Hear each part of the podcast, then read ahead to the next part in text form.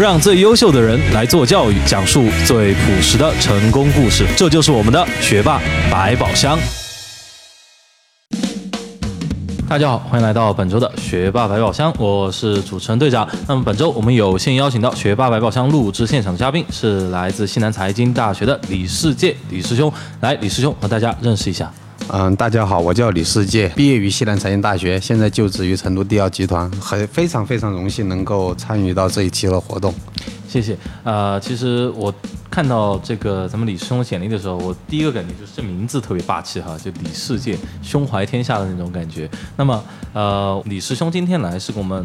准备分享些什么呢？嗯，今天主要内容我想跟大家分享一个，就是作为一个小镇青年吧，嗯，如何能够从一呃比较偏远的一个小城市，慢慢慢的就成长成现在这个样子，然后在学习的过程当中自己的一些经历。啊，那么我们讲讲所谓的小城市指的是哪里？啊，我来自重庆市大足县龙水镇，现在叫大足区。啊，是大足石刻的那个大对对对。啊，嗯，因为我现在工作的地方 经常有很多时间是在云南，那些地方更偏远，是，所以相对来说，我觉得那种小镇就是现在对我的印象来说，嗯，跟现在比如说我现在那个居住地成都啊，或者是不用谈北上广了，那些地方的话，它的文化、它的经济、它的交通。从各个方面，当时我的居住条件来说，我个人觉得那个地方的闭塞程度非常高，非常高。嗯，我十五岁以前，就是进入高中以前，我都是在大竹。虽然我的小学的学习成绩非常的差，我当时，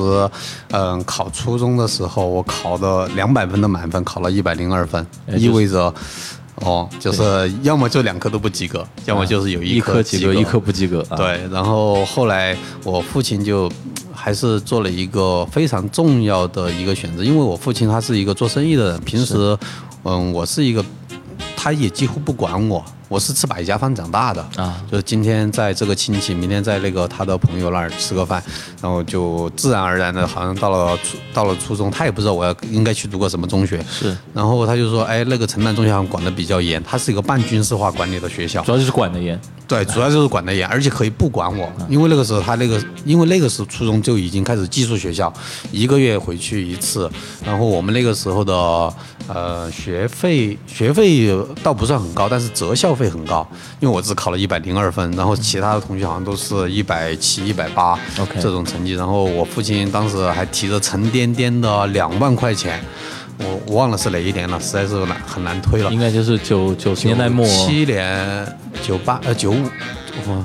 十三岁，十三岁就是九八年，九八年对。然后提着两万块钱，之前呃还可以，那个时候房子也就几百块一平米啊。对，然后提着两万块钱就去这个学校说啊你。还托了一些人嘛，然后就说你一定要收下这个学生，然后我印象非常深，我进校门的第一天，然后那个校门就关了，然后那个门卫就跟我说不能出去了，我们那个学校是在一个半山腰上。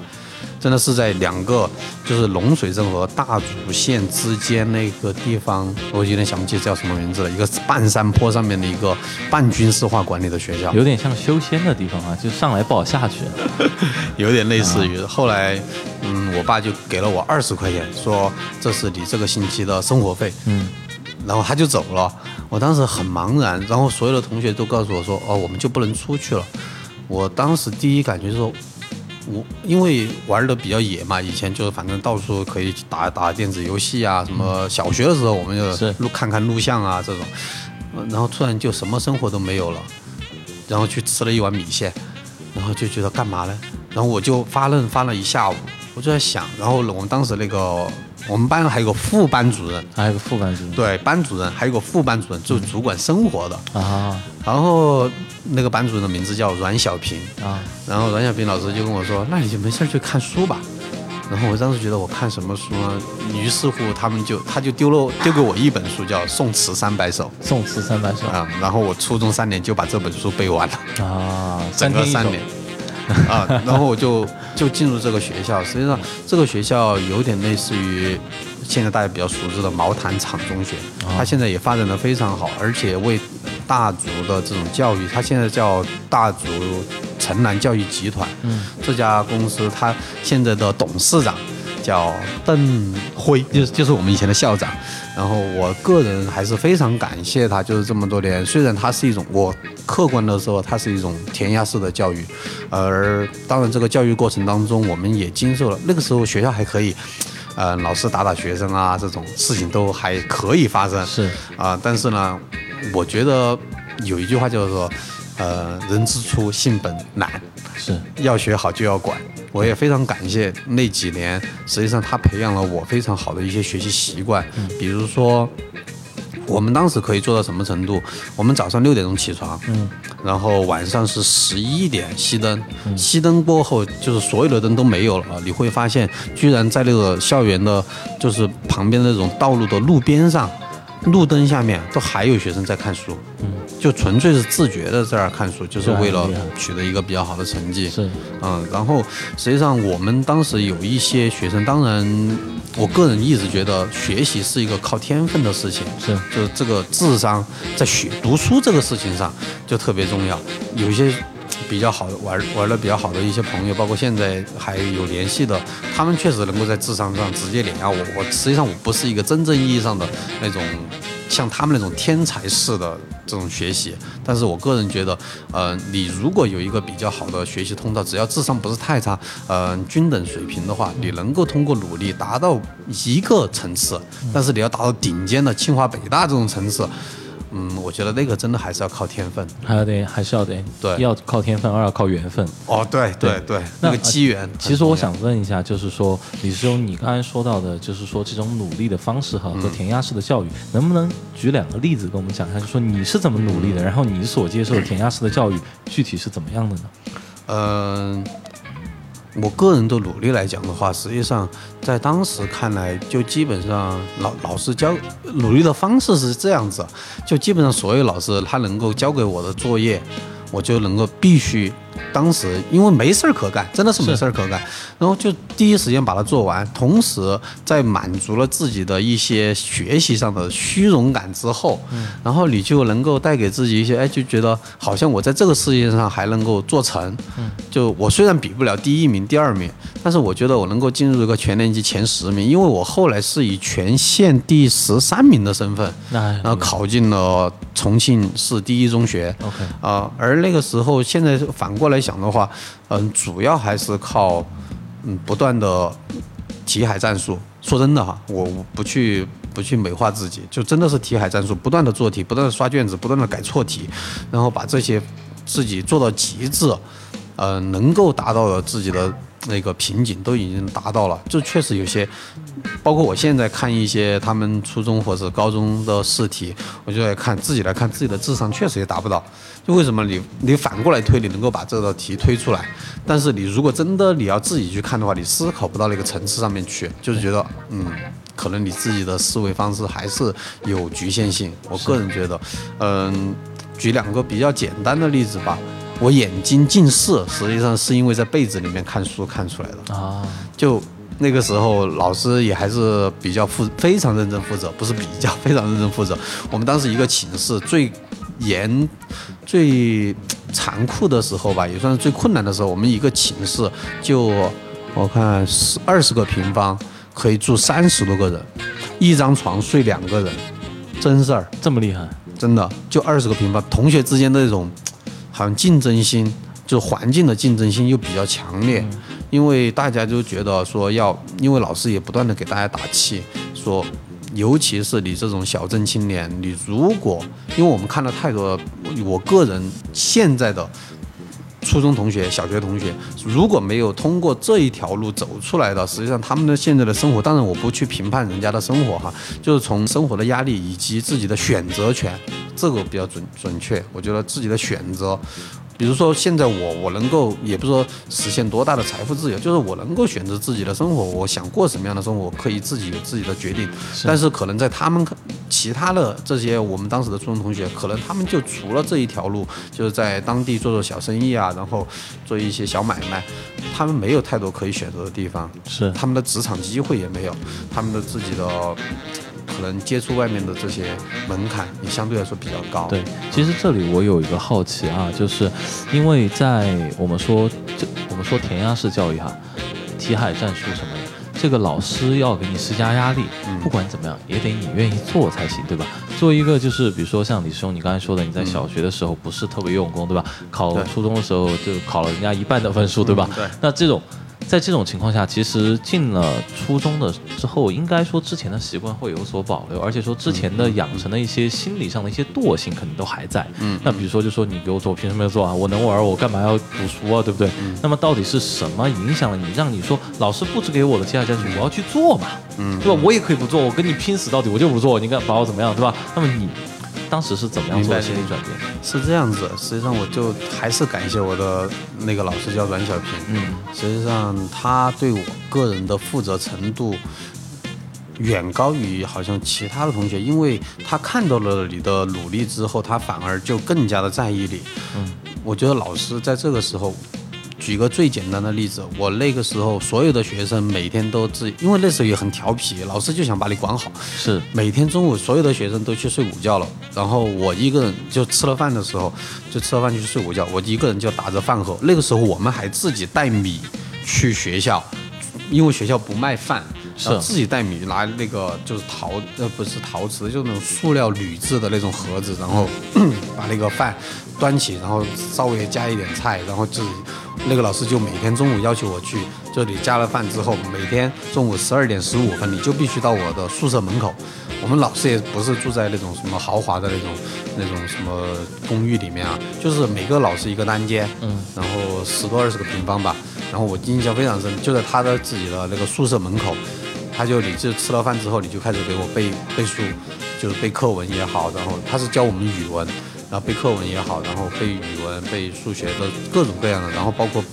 就是他的第一本给我的第一本书就是《宋词三百首》啊然后他就让我背。实际上，我觉得那那个时候老师的关心，实际上就你让自己产生了一种不能辜负他对，这个东西，就是有个人来给你施加了他的爱意。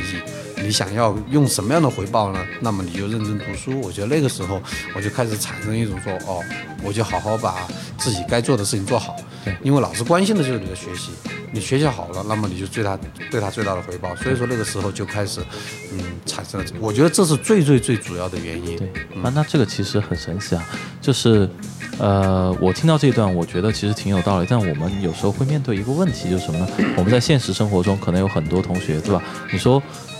有些人面对期望的是，人家期望他觉得，比如说像李秀，你会觉得说，哎，我不能辜负他，嗯，对不对？但是有些人面对别人期望的时候，他有可能会想，哎，我是不是配不上这个期望，或者说反而让我觉得压力很大，不想去上进，反而有畏难情绪，有会不会有这样的情况呢？嗯，我个人一直觉得，就是说，教育它是个个案。个案刚才你说的这个很重要，就我我马上就联想到什么，就是当时我们那种天才型的选手，就我的同学，他叫杨文强，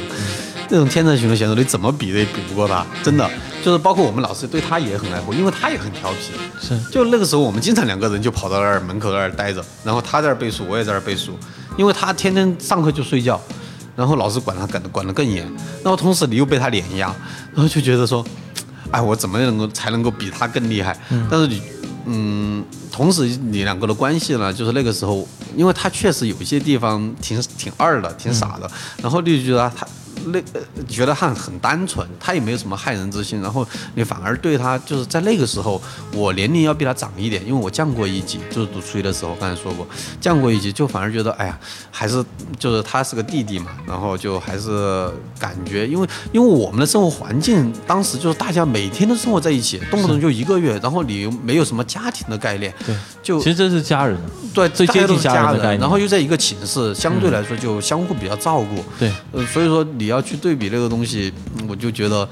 嗯、从你刚才说的那种，我觉得是个个案，是个个案对，它不具备普遍性。当然，现在的教育来说，你希望说现在的这些老师能够像当年的那些老师来照顾自己的孩子，或者是包括我现在也为人父母，嗯、我觉得尽量从我个人自己的角度来给孩子更好的爱，我觉得更重也能够替代老师当时给我的这种爱。是，那明白。那我们说到这里啊，就要说下一个阶段，就是咱们从这个初中进入高中之后，我们说是以大足县第十三名的成绩考进去的。那么考进去之后，到了一个更大的平台，会不会有一些落差？会不会觉得好像突然一下，本来自己好像是个稀罕玩意儿，对吧？是个稀罕货，结果到了一个稀罕货扎堆的地方，然后大家都很厉害，有没有这种感觉？嗯，这样子说吧，就是我直接那个时候，因为初中三年这种填鸭式的教育，就反弹性非常大。我高一、高二，纯粹是完完全全放纵自我。就是说，在初中被压得太厉害了，对。觉得自己没什么个性了。到了高中，哇塞，没有人管，没人管哇塞，可以可以飞翔了，然后就就这个搞其他事儿去了。而且因为刚才说了，就是那种小山坡上面的学校，你没有任何，你也没见过什么世面，然后突然到了重庆沙坪坝，然后重庆一中，你就会发现，哇，外面的花花世界，那个时候就可以唱什么 KTV 啦，然后滑旱冰啦，然后打游戏啊，这种当时我们玩的什么传奇啊，传奇啊，然后后来开始就觉得说，哎，然后同学们之间开始那种 那种攀比心态，就是物质上的攀比心态开始出现了。哎，那时候我们就穿点什么回力鞋，然后同学穿全部穿的阿阿阿迪耐克，然后就觉得啊，外面的世界是这样子的，原来这么好玩。然后高一高二开始疯狂，因为当时我们家庭条件也还可以，然后就觉得说，那我就尽量的挥霍吧。就开始挥霍所谓的挥挥霍青春的开始，就高一高二真的是那，所以说我刚才我印象非常深的就是我高二的最后一次，嗯，那个叫模拟考试，七百五十分的满分，我考了四百二十多分，嗯，那一天我就在像往常一样在那玩啊玩过去玩过来，然后下课。然后我们的英语老师叫王小颖，王小颖老师现在也是重庆的优秀教师，我不知道还能不能记得我，但是我一直记得他，就在了课课呃就在上课的那个走廊上面，他突然拉住我，因为我还在那儿跑，他就说你是以呃那个前三百名，就是重庆一中前三百名的身份考进的重庆一中，而重庆一中当时每年要送五百多名学生去重点大学，嗯。你理论上来说，逻辑上来说，你属于百分之三十，那么你就肯定属于百分之五十以内，那么你就应该考个重点大学。就这一句话，实际上真的就只有这一句话，把我说的有点愣，愣了之后，就当时真的是那种顿悟的感觉，就被雷劈了，就被雷劈到了啊。然后当时怎么办呢？大家好，如果您是第一次收听我们的节目，请允许我们做个介绍。我是主持人队长，我是顾问拼一，我是策划科学，我是顾问依依，我是制作人志哥，我是顾问宇军，我是策划楚哥，我们是学霸百宝箱。如果您喜欢我们的节目，那就赶快点击屏幕右上角，把精彩分享吧。我是好像应该读个大学，不然还有一年了之后我怎么办？于是就采取措施，什么措施呢？两个事情。第一，我就马上跟我的父父亲说我要出去租房子住。然后我父亲说为什么要出去租房子住？我说我现在在的那个学校的这个环境，就是居住的环境，没有办法支持我，呃，可以非常高效率的，同时比较安静的学习。原因是什么呢？因为那个学校的寝室，实际上周围的，因为我是读的文科班，周围的学生都是些放牛娃，啊，放牛班，我实际上就是个放牛班。然后班上前十名嘛，全部是女生。然后我当时班级排名可能也就三四十名吧，然后班级一共就四十多个学生。然后就觉得说，嗯、我好像换一个环境，这个对我比较个人比较重要，所以说当时就说我要出来租房子住。于是我就找到了什么谁呢？就是我们当时一起城南中学一起毕业的一个同学，叫谢龙。嗯，他他是他是在西安科呃西安交大读的本科，哎，在上海交大读的研究生，现在供职于上海那个哎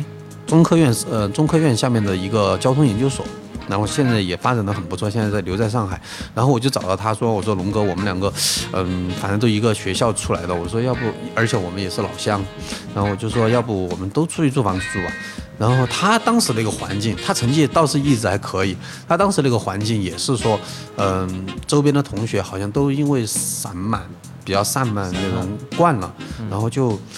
他也觉得说好像应该要努努力了，然后大家就不谋而合，因为那时候我们喜欢打篮球，然后经常周末在一起打篮球。完了之后，我们跟双方父母，我们双方父母还认识。完了之后就双方父母说，那我们就给他们租个房子吧一。合计啊，对，一合计，然后我们就在那个大那个重庆一中旁边一个非常非常破烂的一个老楼里面，真的非常破烂。嗯，花了四百五十块钱一个月，租了一个一室一厅，我住里面，他住外面啊啊、他住客厅，然后里面是一个厨房和卫生间，嗯，就这样一个直端端的一个一个一嗯标准的这种呃一室一厅。后来我们最惨的时候就是门口有一个小阳台，那个阳台上面堆满了我们吃的所有的盒饭，然后都已经开始就大家可以想象味道男生的邋遢程度。对邋遢程度。实际上那个时候我非常具体的记得，我早上是六点钟起床，起床之后我们干的第一件事情就是把昨天晚上复习的功课在那个桌子上面重新再看一遍，然后七点钟去上早自习。而我上早自习的时候，我们班上一个人一个人都还没有来。一个人都没来。一个人都没来。然后我是利用那一个高三上学期开，就是之前的那个暑假，我把差不多这么十公分厚吧，一本叫八五年至二零零四年那种就二十年的高考试卷、数学卷。我一个暑假在龙哥的帮助下，这个真的是在他的帮助下，我把它做完了。于是我高三第一次考试，我考进了班上的前三名，而且数学是班上最高分，所有的老师都震惊了，就觉得说这怎么发生了什么？我们班主任专门找我谈话，然后我就只跟他说了一句话，我说我现在想读书了。我们班主任说，他哦。然后他说为什么？我说我想考大学。我说我真的想考一个还不班主任可能都懵了，是吧？对，就当时真的是这样子。然后我是班上，当时考了班上的第三名。嗯。然后因为其他都是女生，然后当时以前，以前这个是大家一起放牛、一起出去玩的这些同学哈、就当时都很正。也还有一个很好的感受就是说什么。你跟他讲这个题的时候，你觉得你在智商上智商上真的碾压他，然后同时有一些同学他也那个时候也开始慢慢的开始觉悟说，哦，好像真的还是要读一读要读读书啊对，然后他就会来找你说，因为大家以前都在一起玩，然后大家一起踢足球、打游戏，然后现在他抱着试卷说，哎，那你这个题是怎么做的？跟我讲一讲。要不我们换个项目玩，对吧？玩一下试卷，对，啊玩一下试卷，啊就是这个意思啊。然后你就说，哎，以前打游戏我可以带着你，我现在做学习我也可以带着你，实际上你那个感受是很好的。总是 carry 哈。对，就是很 很不错的。后来当然，实际上在那个时候，有一些同学当然会给你施加一些不好的影响，但是我当时记得自己给自己的座右铭吧，就是说冥冥之中。你还是应该去读一个学，读一个大学的，你还是应该去读一个重点大学的。这个朴实无华的座右铭哈。对，然后一直给心理暗示，是一直给自己心理暗示，你一定可以的。后来就真的是在龙哥还有他母亲，他母亲给我们煮了半年的饭，嗯，就在学校里面，就就在那个我们租的那个嗯出租房，给我们煮了半年的饭，然后给我们饮食上比较好的待遇，但那个除了我们每个星期星期五下午可以打一场篮球，就锻炼一下身体以外，除此以外所有的时间，毫不夸张的讲，每天真的是保持早上六点钟、七点钟一直到晚上一点钟这么一个，我不算时间段了，这么一个学习的这种强度。啊，然后当时我第一志愿是想，嗯，冲一冲复旦。然后因为我还是当时还是个文艺青年，很喜欢，因为我读的文科，然后还喜欢写点小小散文啊，写点稿子啊，写点小说啊这些。然后当然后来没能如愿以偿，呃，这个就不多说，哎反正也不重要。我能问，我能问一下，你最后高考考了多少分吗？六百六百二十多，六百二十多分，那这个嗯。其实很神奇哈，你用了三百六十五天的时间提升了两百分，啊，差不多。对。而且我的数学是考了一百四十三分，啊，那是非常高我的我个人非常满意。然后我的语文只考了一百零几分。那如果语文再稍微高一点，考个正常的我一百一十多分，我印象最大的是，当时我们拿电话查成绩嘛，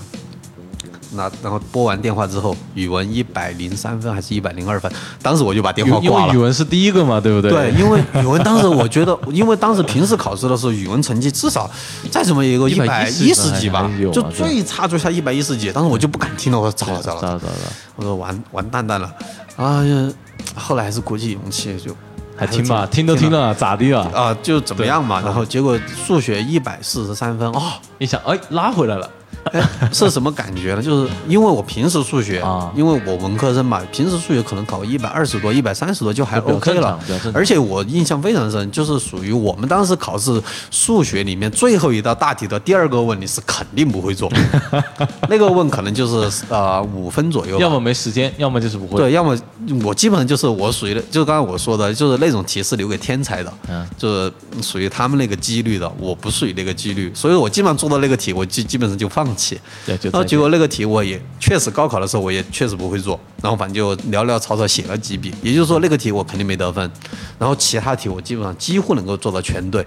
我就觉得很满意了。然后当年的复旦新闻系好像是我差了十三分，我倒是记得六百三十多分应六百三十多分，后来就到了财大。就到了财大。对其实这里我觉得有一件事情，我想跟李师兄讨论一下哈，就是说，其实你想想看，我们现在这个时间刚好是我们今年高二的同学刚刚领整出成绩的时候，对对吧？你想想看，如果现在有一个高二的同学，他临整出成绩是四百二十分。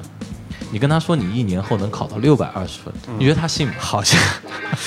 我现在如果是我家小孩是这个，因为我估计你都不信。嗯，我我也不不是很相信，我真真的，实际上这里面有两点，第一点就是自我的觉醒，是就真的是你要就觉得发自内心的说。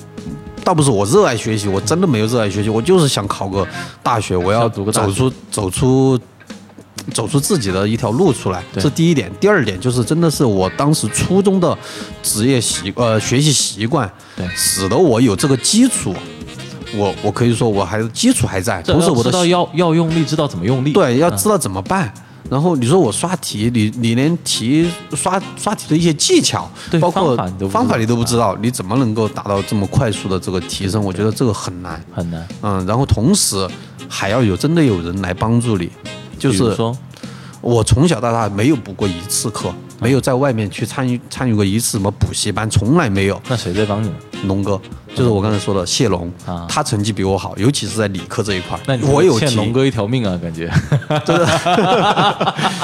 所以说我这辈子非常感激的就是龙哥和他妈妈，然后包括我的初中老师，家里面关系一直也很好，然后每年我都还是觉得说，虽然没有没有到那个形式上说干爹干妈呀，但是但是实际上发自内心的都还是非常的感激他们。实际上他们他们俩就他妈妈真的是影响了我们一生，无怨无悔。我一个呃嗯也也不是亲戚，也不是什么，就就是因为大家是老乡，然后就在那儿照顾你半年之久，然后每天给你们做饭，一视同仁。他儿子吃什么，你吃什么；他去买什么东西回来，你一样，没有任何偏见。我觉得这是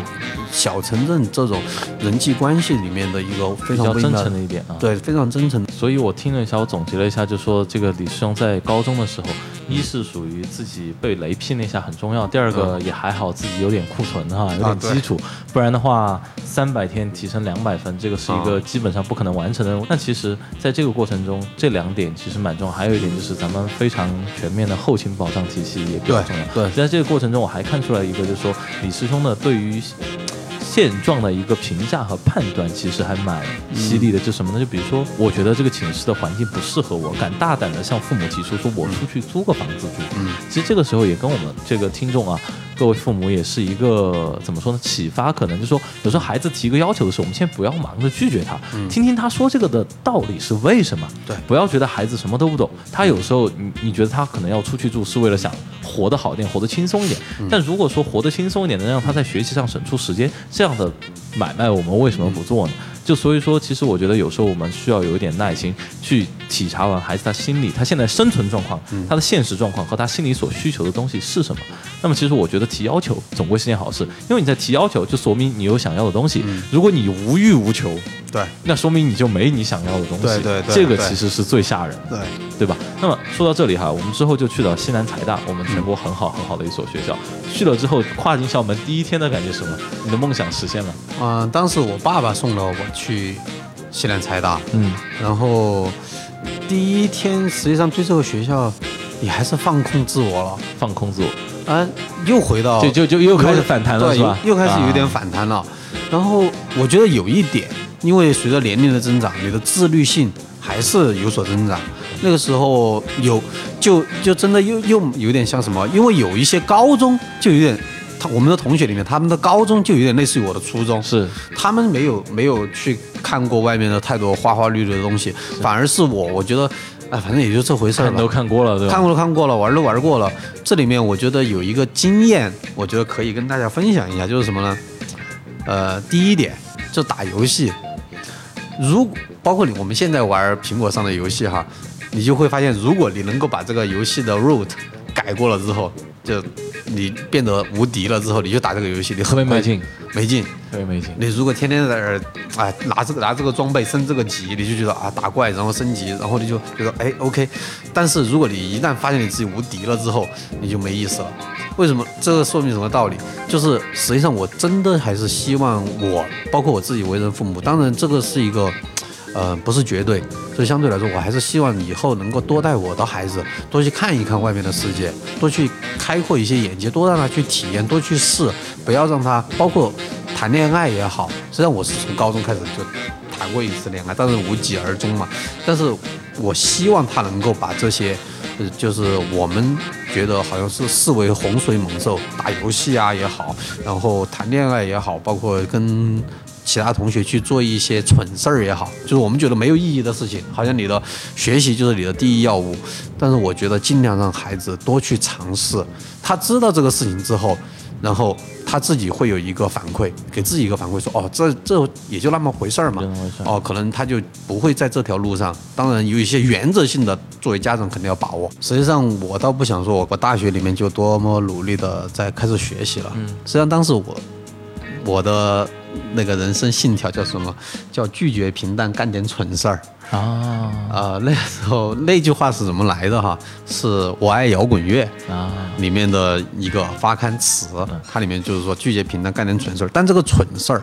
呃，它的定义不是传呃不是大家以为的，好像干点傻事儿啊这些，就是干点你觉得有意义的事情就。有趣的事，有趣的事情，我们干了些什么事儿呢？当时就当时我们就开始做一个叫拉萨的的一个影像杂志，啊 OK，就自己开始去玩一些呃拍拍照片啊，然后包括那个时候开始嗯有了一些比较自我的空间、自我的一些爱好，包括写一点小文字啊，然后拍点小图啊，大家能够做一点。虽然我们拉萨的没有。没有当时的这种那种我互联网环境能够把它做起来，但是你会觉得很有意义，是就觉得说哦，我大学没有白过，这是我大学里面做的一个事情。后来呃，包括后来我跟我的一个好兄弟，我们就说，哎，我们一起去做做花店吧，财大的什么东门一条街，然后开个小旅馆啊，我们都去尝试过。就是说，那我们能不能把大学的生活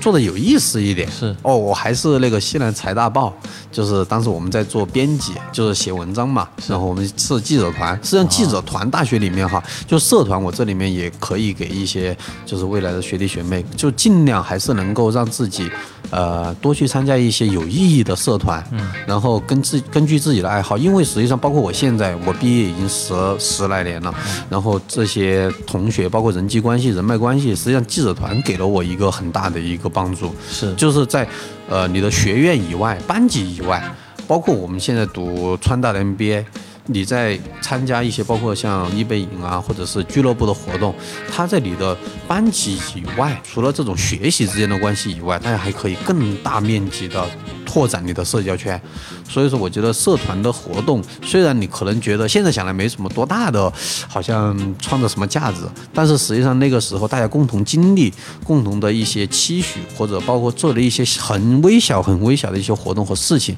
都会成为你青春里面非常重要的祭点吧。我觉得这里面还是非常的有意义。明白。呃，我第一次进财大的时候，我是在工商管理学院，后来我就哎就觉得这个学院好像当时觉得呃比较一般嘛，后来我就通过还是考试正儿八经的考试面试，然后就去了保险学院。保险学院实际上是西南财大一个王牌学院，它在全国的排名也是排前三，好像仅次于上财和央财吧。就是这么一个学院，就当时觉得啊，我去读这个学院，好像可能 从面子上和从自我感觉上来说，好像更重要。好像装逼还不错，然后还是挺难的，还是不是那么轻易的说就去考这个学院。但是我这一点，我觉得我个人的体会上来讲，我觉得还是建议大家不要在大学里面轻易的转学院。哦，为什么？怎么说呢？实际上，我从我就从我个人的感受来讲吧，嗯，我到现在所有积累的人脉关系，包括能够比较好的这种社交圈子，都是遗留下来的，就是我的财大本科工商管理学院